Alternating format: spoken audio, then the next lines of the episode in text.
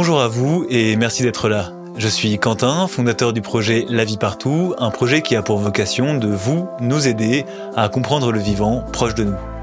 Car je crois farouchement que c'est en le connaissant mieux qu'on saura comment le préserver. Après avoir découvert comment se crée le sol et comment renaît une forêt, nous irons à la rencontre de petits êtres visqueux, les bien nommés vers de terre. On nous dit souvent qu'ils sont importants pour avoir un sol en bonne santé. Mais je trouve qu'on les connaît assez peu. Car à part manger de la terre, on ne sait pas vraiment ce qu'ils aiment. Alors dans cet épisode, je vous propose de découvrir pourquoi est-ce qu'ils sont si importants. Nous verrons qu'il en existe plusieurs sortes et qu'ils n'ont pas tous le même rôle. Et nous nous demanderons pourquoi est-ce que les plantes poussent mieux quand ils sont là. Nous verrons enfin comment leur rendre la vie plus facile, pour nous permettre d'avoir une action bénéfique à toutes les formes de vie qui nous entourent. Bienvenue dans le troisième épisode du podcast La vie partout. Je vous souhaite une bonne écoute.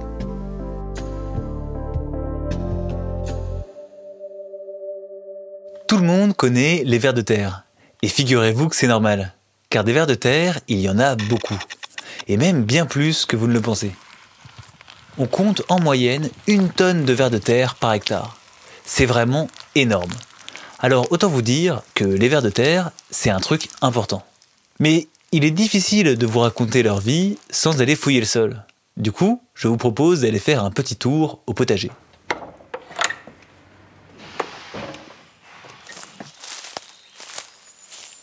Ici, tout est fait pour que les plantes se sentent le mieux possible. La terre y est riche et meuble et ne manque pas d'eau. Car pour avoir de bons légumes, il faut du soleil, de l'eau et une bonne terre. Mais au fait, c'est quoi une bonne terre? Eh bien, une bonne terre, c'est généralement une terre bien meuble, qui permet aux plantes de s'enraciner sans trop d'efforts. Elle doit être suffisamment riche pour que les plantes puissent y puiser tous les nutriments dont elles ont besoin. Une bonne terre doit pouvoir retenir l'eau, sans la laisser stagner. Sans quoi, dans le cas d'un potager, beaucoup de plantes pourraient pourrir. Mais ce n'est pas tout. Une bonne terre, c'est surtout un micro-écosystème, où chaque être vivant a un rôle, et les plantes en sont la porte d'entrée. Alors prenons un peu de hauteur. Les plantes sont à la base de nos écosystèmes. Catherine Laine, docteur en physiologie végétale, parle même de porte verte. Car si on y réfléchit bien, toutes les chaînes alimentaires commencent par une plante. Ce végétal va produire de la matière organique et sera consommé par un animal ou par une bactérie ou par un champignon qui seront eux-mêmes consommés par un autre animal, une autre bactérie, un autre champignon et ainsi de suite. Nous, animaux, ne mangeons que de la matière organique déjà prête. Nous transformons la matière des plantes en matière animale ou en énergie. Les plantes produisent la matière qui nous compose et nous, nous la fractionnons. Mais tout ceci est un cycle. Et dans ce vaste cycle, il y a des animaux champions du recyclage. Ce sont les vers de terre. Comme les plantes n'ont pas de système digestif propre à elles, elles ne peuvent pas fractionner d'elles-mêmes la matière organique pour récupérer les éléments qui s'y trouvent. Alors elles comptent sur la vie du sol, et notamment sur les vers de terre, pour faire ce travail. Car, comme le disait Aristote, les vers sont les intestins de la terre. Ce sont les recycleurs. Ce sont ceux qui rendront aux plantes ce qu'elles ont perdu. Et des vers de terre, il en existe de plein de sortes. Mais aujourd'hui, nous allons nous intéresser aux trois familles majeures. Les vers épigés, les vers endogés et les grands vers anésiques. Alors, ne perdons pas de temps et allons tout de suite faire un tour au compost.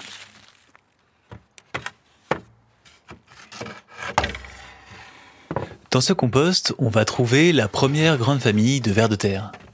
Pour trouver ces vers à coup sûr, il faut aller fouiller dans le compost ou dans le fumier car ils aiment les zones les plus riches en matière organique. Ces vers, ce sont les vers épigés, ceux qui vivent au ras du sol, qui sont en haut par rapport aux autres. Pour le retenir, je pense à un épi, qui est en haut d'une tige. Un épi, des vers épigés, ceux qui vivent en haut du sol, à sa surface. Ces vers se reconnaissent facilement grâce à leur couleur rouge, ce sont de gros gourmands qui adorent manger les matières organiques en décomposition. Ils vont alors la manger, la fragmenter et la digérer. Ils vont aussi l'ensemencer en bactéries qui travaillent à leur tour à transformer cette matière organique.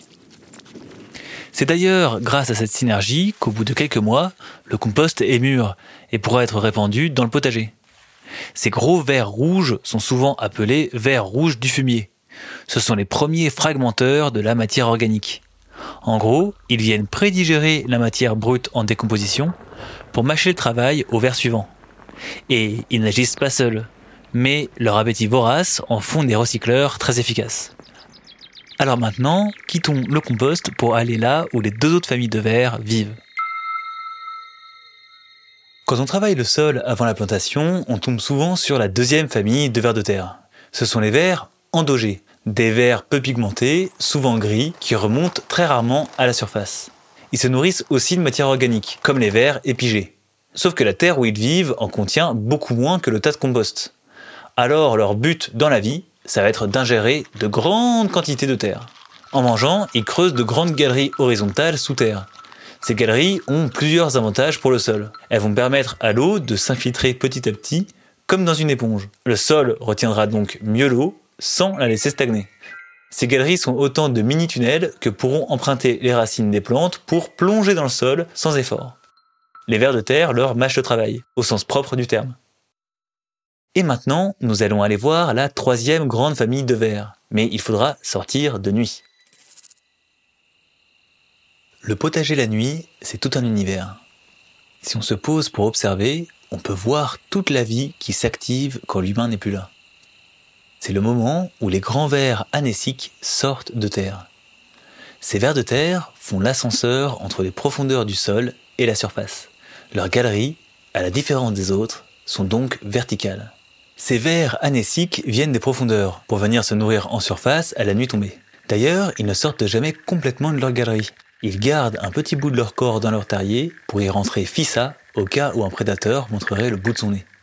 Ces vers ont un rôle particulier, lié à leur galerie verticale. Ils viennent manger la matière organique en surface, puis s'enfoncent dans les profondeurs pour y passer la journée.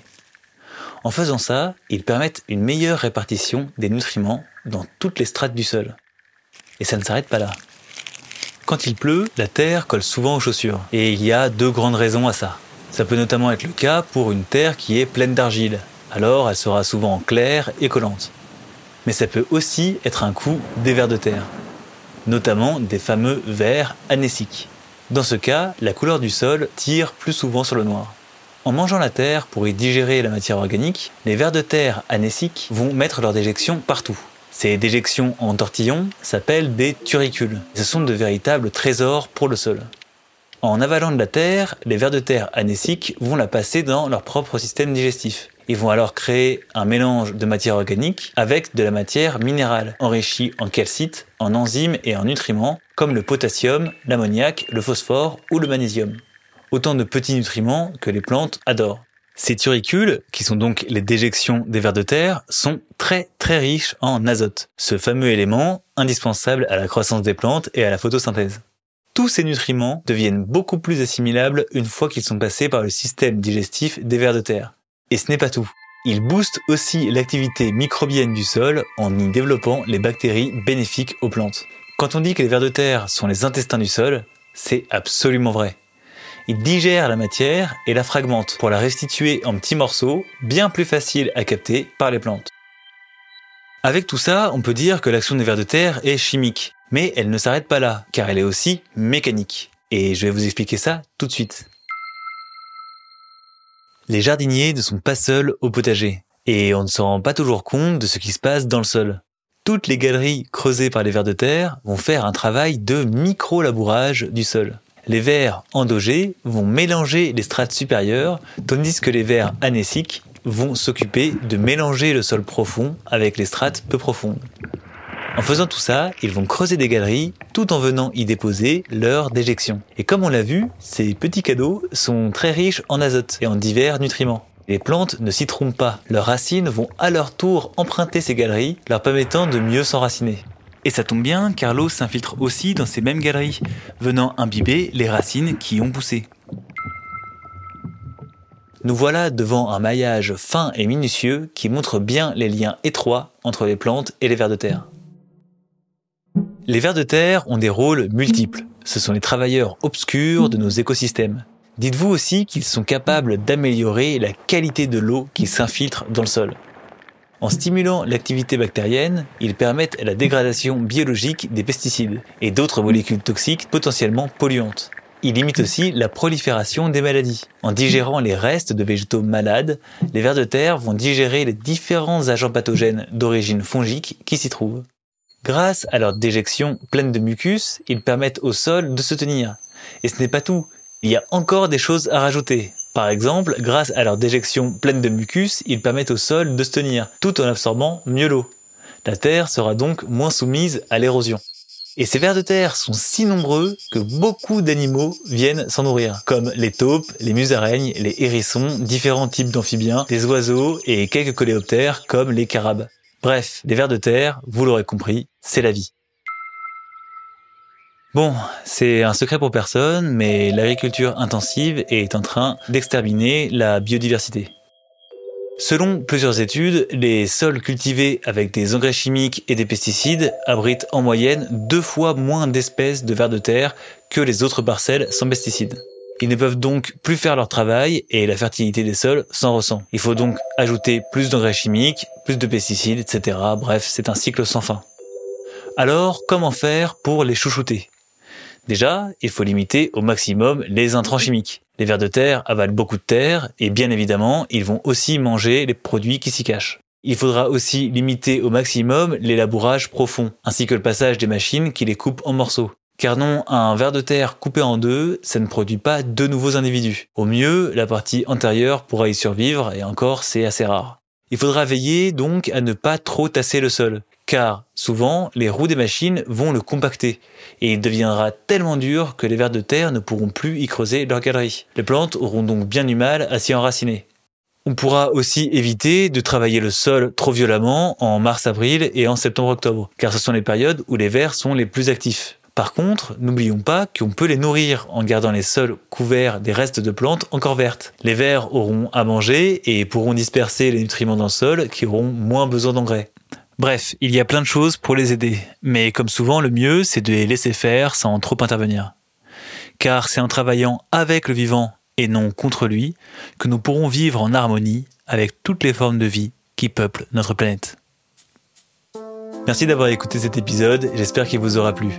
Si vous l'avez aimé, n'hésitez pas à le noter et à le commenter, cela m'aidera grandement à le faire connaître. Si vous voulez m'aider à financer ce projet, vous pouvez me faire un don sur Utip simplement en cherchant Utip la vie partout sur Google. Sinon, vous pouvez me retrouver sur Instagram à la vie partout. D'ailleurs, si la vie des vers de terre vous intéresse, je vous invite chaudement à vous procurer le livre La vie du sol de nos jardins, écrit par Gabriel Primetins et édité chez Ulmer. C'est une des sources principales de cet épisode, alors je me devais de vous en parler. Les autres sources sont d'ailleurs elles aussi en description. Ce podcast a été écrit par mes soins, le montage et le sound design ont été effectués par Héloïse Guillaumin et Hugo Van Moll, et le tout a été enregistré dans les Hautes-Pyrénées. Dans le prochain épisode, nous continuerons à explorer la toile du vivant en se demandant où sont passées les forêts primaires européennes. D'ici là, prenez soin de vous et à bientôt.